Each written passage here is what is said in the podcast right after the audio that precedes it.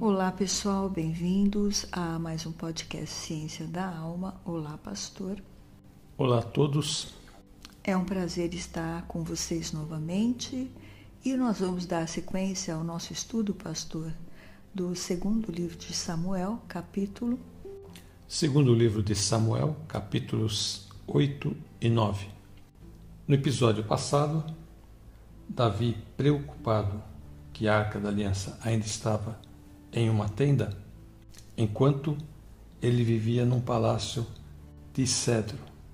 O profeta Natã recebe uma mensagem do Senhor, onde dizia que Davi não construiria o templo e sim o seu sucessor, mas que a dinastia de Davi seria uma dinastia para sempre.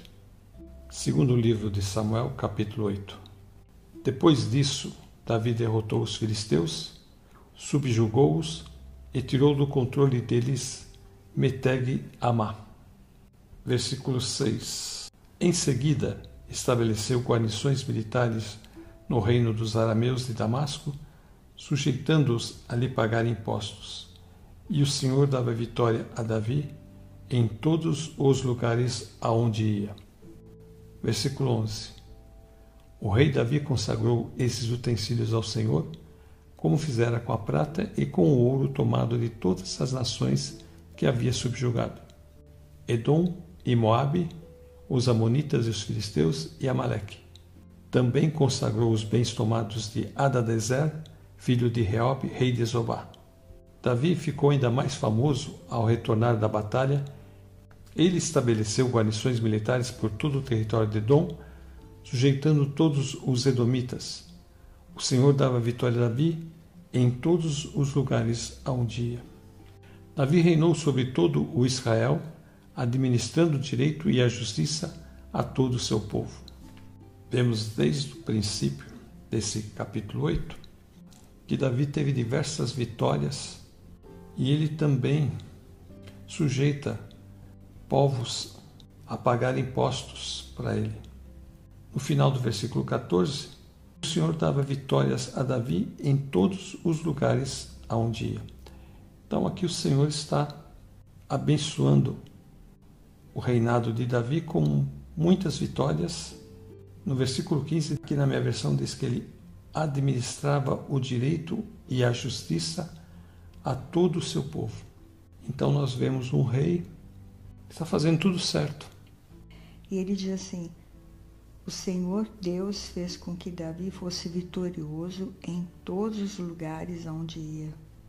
Aonde ele ia, ele vencia as batalhas. Onde ele estava na frente, a mão de Deus estava sobre ele. Aí teve um rei que ficou preocupado porque ele viu que todo mundo que tinha ido contra Davi tinha perdido, e, ou então tinha se tornado seu escravo, foi no versículo 9, o rei Toi, da cidade de Ramate. Ele soube que Davi tinha derrotado todo o exército de Hadadezer. Então ele enviou seu filho Jorão para cumprimentar a Davi e lhe dar parabéns por ter vencido Hadadezer. Acontece que Toi havia lutado muitas vezes contra ele.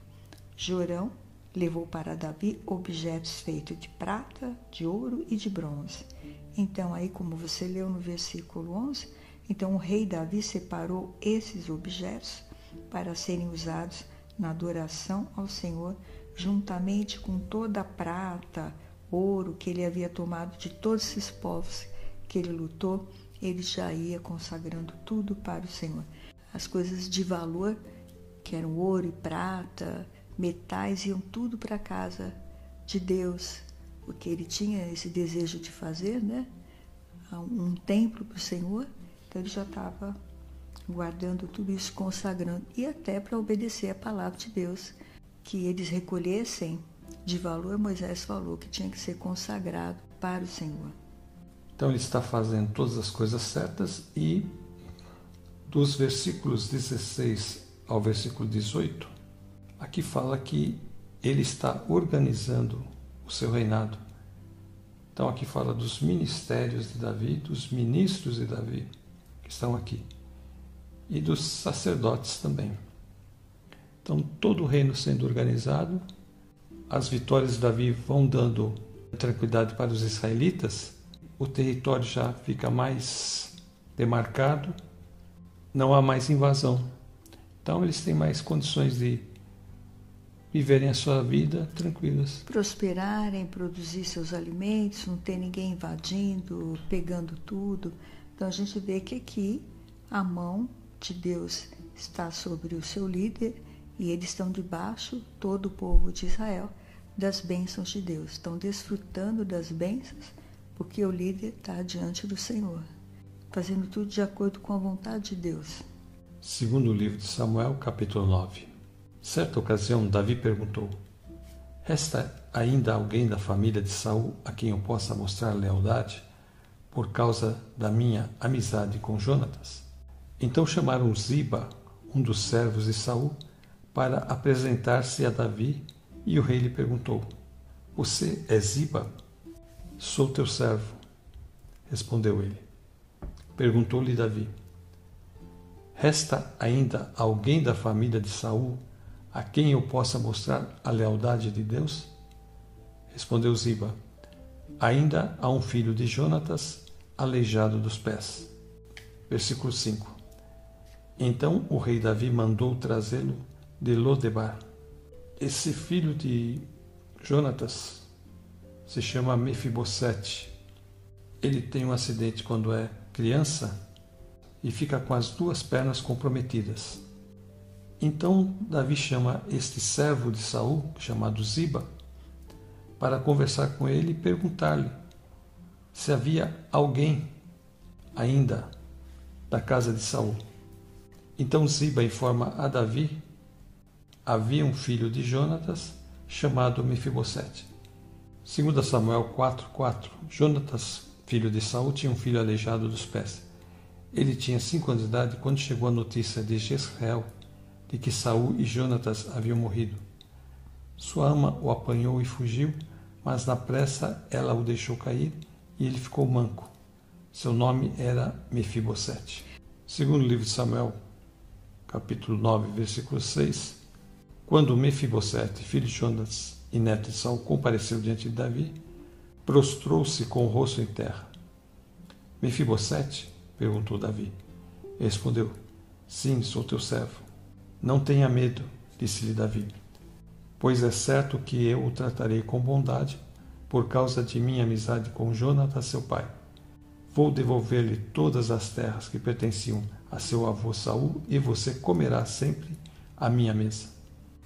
Ele não só está cuidando do reinado dele, como nós vimos a leitura que você fez, como também ele queria ver se tinha alguém ainda vivo da família de Saul para que ele pudesse ajudar. Porque ele fala aqui na linguagem de hoje, ele pergunta: Será que alguma pessoa da família de Saul ainda está viva? Se está, eu quero fazer alguma coisa boa para essa pessoa por causa de Jonatas. Então veja que a promessa que ele tinha feito a Jonatas ainda estava latente no seu coração. O Ziba, que era empregado da família de Saul, foi chamado e ele então fala que tinha esse rapaz, o Mefibosete.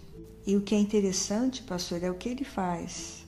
É quando o Mefibosete vem, ele vem todo assustado, não sabe o que vai acontecer, porque o avô dele tentou matar Davi várias vezes, só que ele não sabe que Jonatas e Davi tinham um juramento. Ele entra assustado, ele fica com medo. Davi fala para ele assim: Não fique com medo, no versículo 7 eu serei bondoso com você por causa de Jonatas, o seu pai. Eu lhe darei de volta todas as terras que pertenciam ao seu avô Saul, e você será sempre bem-vindo à minha mesa. Mefibosete, ele se curva novamente e responde: Eu não valho mais do que um cachorro morto. Por que é que o Senhor é tão bondoso comigo? Quer dizer, uma pessoa já não tendo defeito físico, já é complicada a vida dela. Com defeito físico, então, é muito mais. As pessoas riem, ridicularizam as pessoas, não têm respeito, não é? E aqui então ele tinha perdido seu pai, perdido seu avô, estava completamente desolado. E chega uma bênção dessa.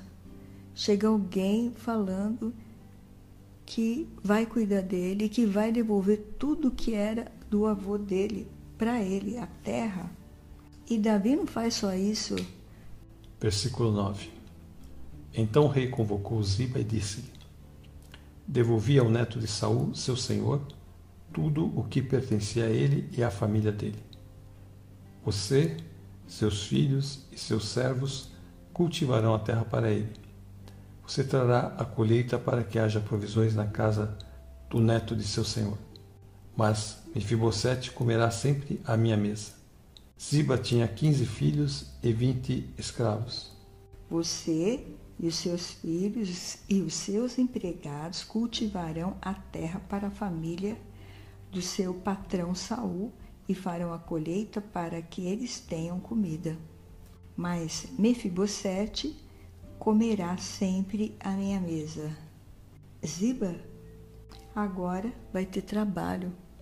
Os filhos de Ziba vão ter que comer e os empregados, mais 20 pessoas que eram empregados, também iam ter o que comer. Então Davi dá emprego praticamente aí para 35 pessoas. É o que a gente percebe, provavelmente esse filho de Jonatas, Mefibosete, estava numa condição precária, porque ele não tinha mais terras, não tinha mais bens nenhum. Então, provavelmente ele estava vivendo em favor de algum parente. Então Davi faz um resgate, dando a esse homem uma condição melhor. Isso é o que ele havia conversado com Jonatas, aquela promessa que ele fez de que ele cuidaria dos descendentes de Jonatas. Então ele começa a cumprir agora. No versículo 12 fala que ele tinha um filho pequeno chamado Mica, o Mefibosete. E aqui no versículo 13 diz: Assim Mefibosete, que era aleijado dos dois pés, ficou morando em Jerusalém e todos os dias comia junto com o rei.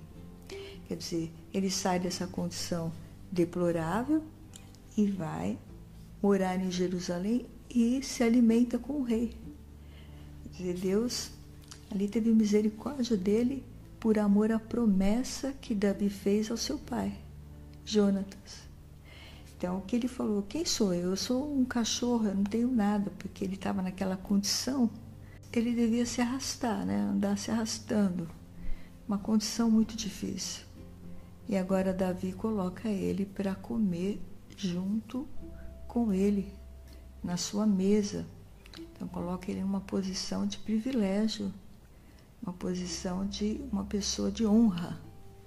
Como é bom isso, saber que tem alguém que se preocupa com você, que é alguém que vai te ajudar numa hora difícil.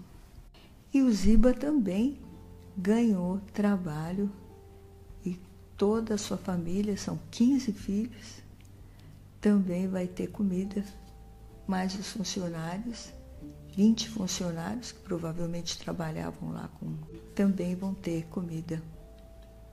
Eles não tinham talvez uma terra muito grande para trabalhar. Provavelmente estava trabalhando para alguém em alguma terra. Agora tendo as terras de Saul de volta, então eles podem produzir muito alimento. Este Ziba, lá na frente nós vamos estudar, ele vai trazer problema depois, mas é outra situação.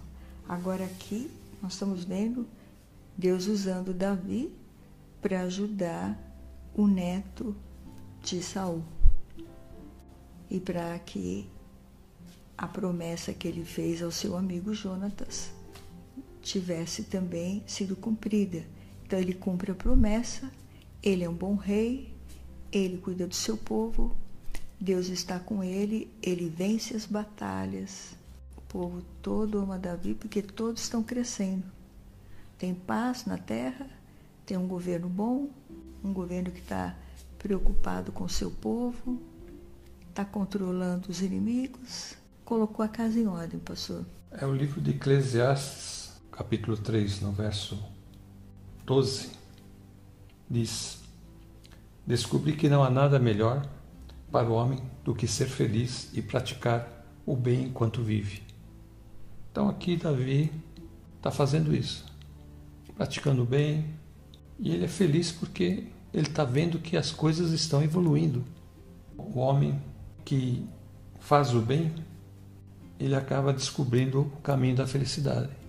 Servir a Deus e fazer o bem. Os primeiros mandamentos falam sobre o amor a Deus e os demais mandamentos falam sobre o amor ao próximo. Quando alguém chegou para Jesus e perguntou, Mestre, qual é o mais importante de todos os mandamentos da lei?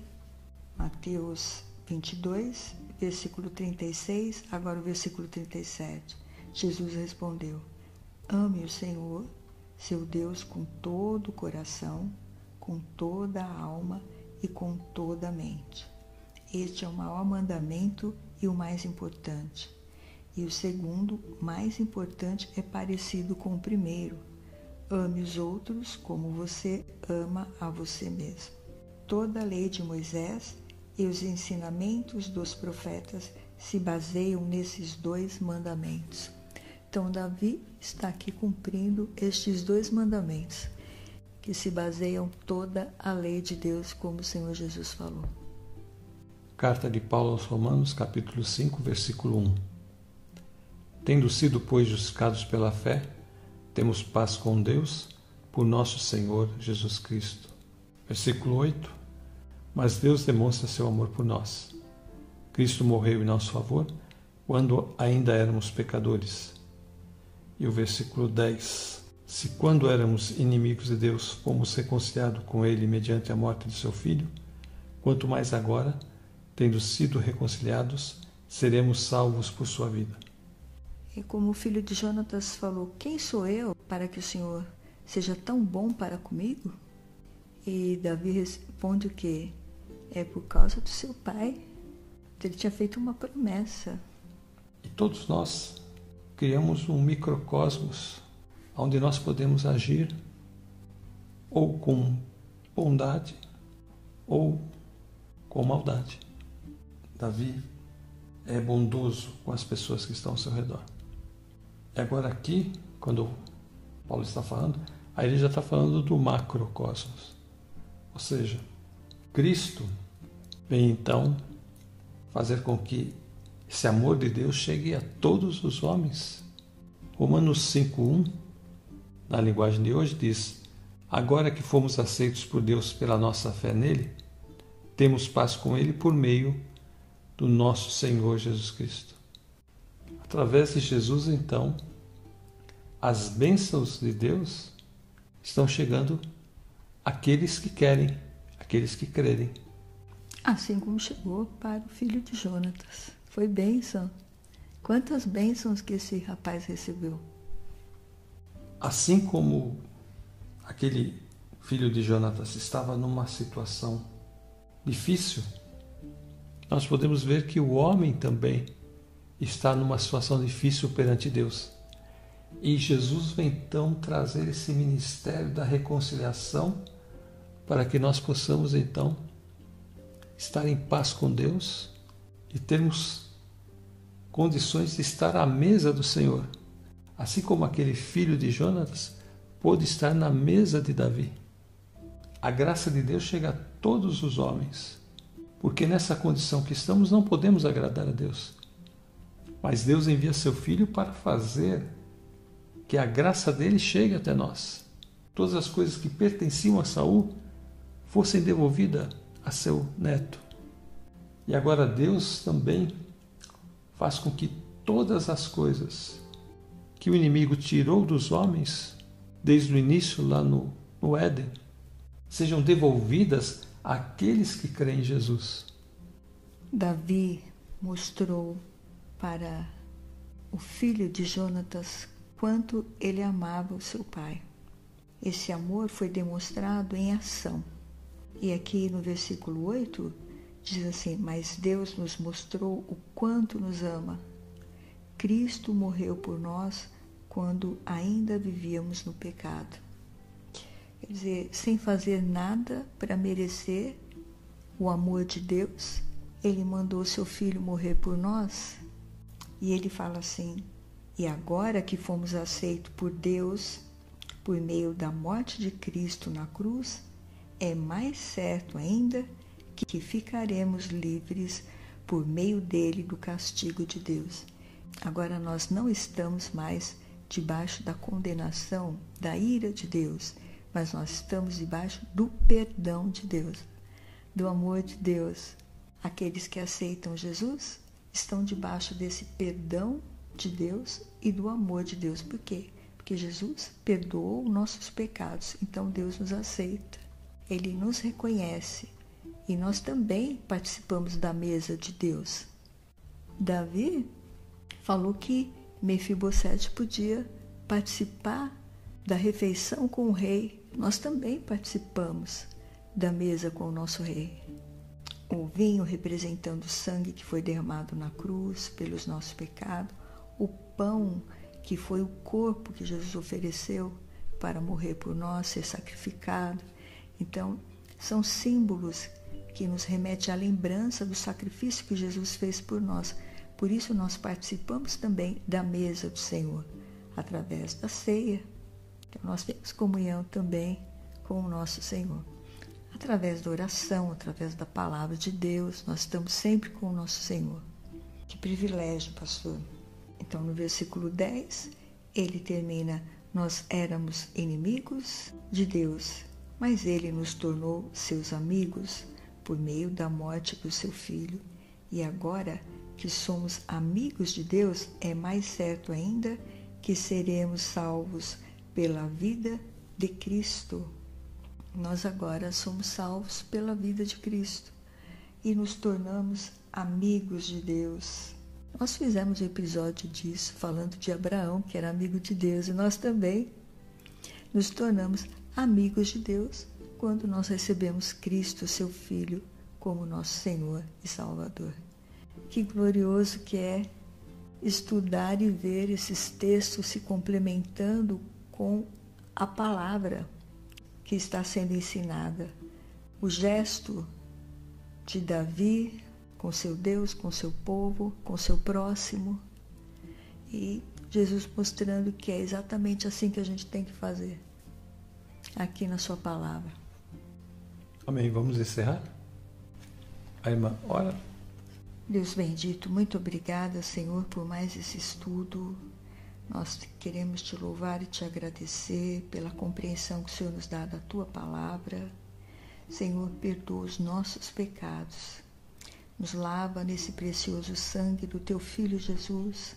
Nos purifica, Senhor, de todo pecado, de toda incredulidade do nosso coração nos santifica com a tua palavra, nos limpa através do teu Santo Espírito que habita em nós, Senhor. E aqueles que ainda não te conhecem, Senhor, que possam convidar o Senhor para vir fazer morada em seus corações, para que eles também possam ter dentro deles esta presença gloriosa do seu Filho amado e também serem seus amigos, ó Deus, amigos do Senhor andarem com o Senhor, terem comunhão com o Senhor e terem as bênçãos para eles nas suas vidas, nos seus lares, para suas famílias. Que o Senhor esteja entrando nos seus corações agora e perdoando seus pecados, limpando-os com o sangue precioso de Jesus. E, Senhor, aqueles que estão enfermos, toca nos seus corpos para que eles sejam libertos de toda enfermidade, de toda dor, das doenças emocionais, que eles também sejam libertos das doenças espirituais, que o Senhor esteja colocando as tuas mãos e operando milagre na vida de cada um, para a honra e glória do teu santo nome, Pai. Eu te agradeço por tudo em nome do teu filho amado Jesus. Amém. Eu já vou me despedindo. Fiquem todos na paz do Senhor Jesus e até a próxima. Também quero me despedir. Fiquem com Deus e até a próxima.